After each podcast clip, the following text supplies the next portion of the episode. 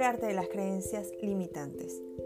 Soy Mariela Bustamante, creadora de la página de Pienso en Positivo, y en este nuevo episodio conversaremos sobre cómo trabajar las creencias limitantes.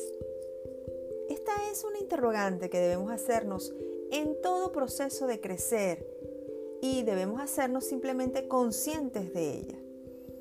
Entre otras cosas, un proceso que conlleva a, destruir todo aquello que nos tiene atados a nuestra realidad, a ese sueño que deseamos.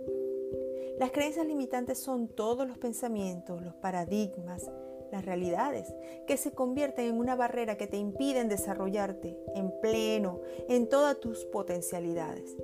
Este tipo de creencias se incrustan en tu subconsciente y aunque no son fáciles de identificar, tampoco son imposibles de erradicar. Destruir los pensamientos tóxicos es el primer paso para hacernos conscientes de nosotros mismos y de todo lo que vivimos. Las creencias limitantes logran influir negativamente en tus decisiones, en tus actitudes, en tu comportamiento y por supuesto en tu realidad, en tu día a día. ¿Acaso deseas seguir viviendo de esta manera?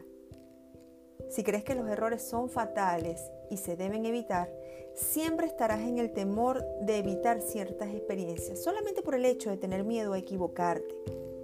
Recuerda que cada error, cada experiencia negativa son una fuente de aprendizaje, una oportunidad perfecta para lograr el verdadero cambio, ese cambio que tanto anhelas en tu vida. Es importante que no debes victimizarte y eso es importante que lo tengas claro y que lo visualices así. Ten siempre presente que nuestra vida depende de nosotros, así como también nuestros pensamientos, nuestras realidades, nuestros errores y nuestras circunstancias. Por eso tú y solo tú debes tomar las riendas y enfrentar esos pensamientos limitantes que no te dejan avanzar.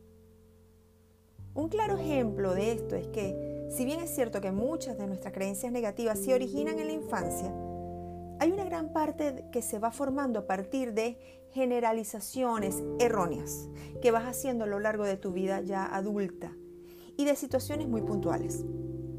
Cometes un error en un trabajo y esto, en lugar de utilizarlo como aprendizaje para avanzar, lo usas para sustentar creencias que como que no soy tan bueno o peor aún, pues que no sirvo ni valgo para nada.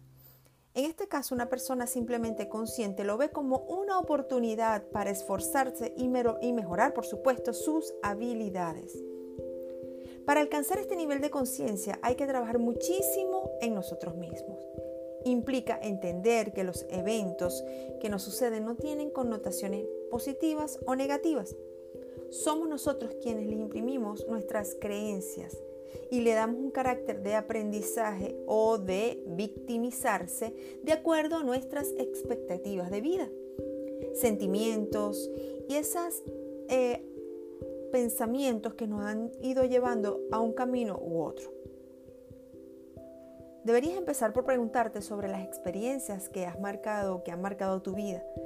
Haz un repaso de todo aquello que crees bueno y de todo aquello que crees no tan bueno e intenta brindar un nuevo significado a todas esas experiencias.